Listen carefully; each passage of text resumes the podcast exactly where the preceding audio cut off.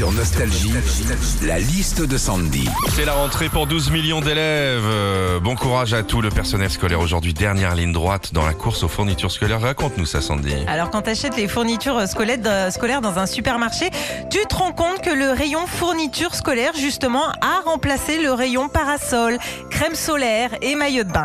Alors petite pensée hein, pour tous les septembristes hein, qui cette année encore vont devoir se protéger des coups de soleil en se badigeonnant de col UU. hein. Quand t'achètes tes fournitures scolaires aussi, t'as souvent ton fils ou ta fille qui veut le dernier truc à la mode. hein. Maman, euh, j'ai plein de copains à l'école euh, qui ont l'agenda Harry Potter. Wesh, tu peux me l'acheter, s'il te plaît? Oui, bon bah avant, on va essayer de trouver la baguette magique hein, pour que t'apprennes à mieux parler français.